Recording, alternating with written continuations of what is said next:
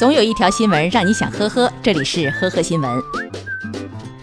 二十六号凌晨，一名男子提着一桶污水来到重庆双凤派出所大门岗亭口，将水泼向了里面的工作人员以后，迅速地消失在夜幕中。警方查明，这位二十六岁的男子在一个工地务工，当晚突发奇想，准备到家附近的派出所寻求一下刺激，先后朝派出所岗亭丢塑料杯子和石块，并且壮胆泼水。男子以为自己跑得快，警察追不上自己，却没想到两小时后就在网吧被抓了。近日，一辆三千元起拍的保时捷卡宴车引发了网友的关注。网友们纷纷表示，这可能是自己离保时捷最近的一次了。二十七号上午十点，这场豪车抢夺正式开战。本次拍卖的增价幅度只有六十元。是的，大家没看错，也就两杯奶茶不到的价格。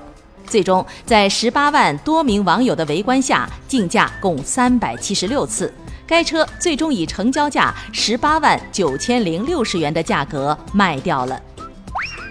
近日，安徽芜湖的一所小学考场内，一名小学生正在聚精会神地答题，而左手手背上的五个醒目大字“题目看两遍”则让人忍俊不禁。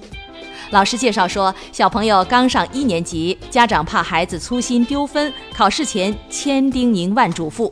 即便这样，家长还是怕孩子记不住，于是干脆在他的手背上写下了这五个字。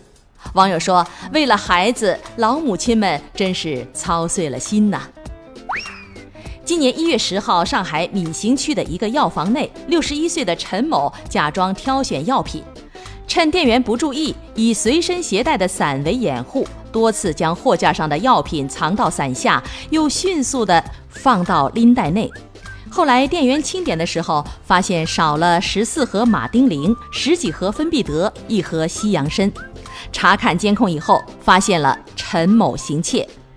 到案以后，陈某如实交代，自己还在其他的两家药店盗窃过，而他二零一七年就因为盗窃被浦东法院判处拘役三个月。这次重操旧业，他说老伴儿去世以后，他医保在外地，报销相对麻烦。自己也患病，由于家庭生活困难而盗取药品供自己和儿子使用。但是他有退休工资，还有三十多岁的儿子，母子俩可以正常生活，并不能成为盗窃的理由。目前，陈某因涉嫌盗窃罪被闵行检察院提起诉讼。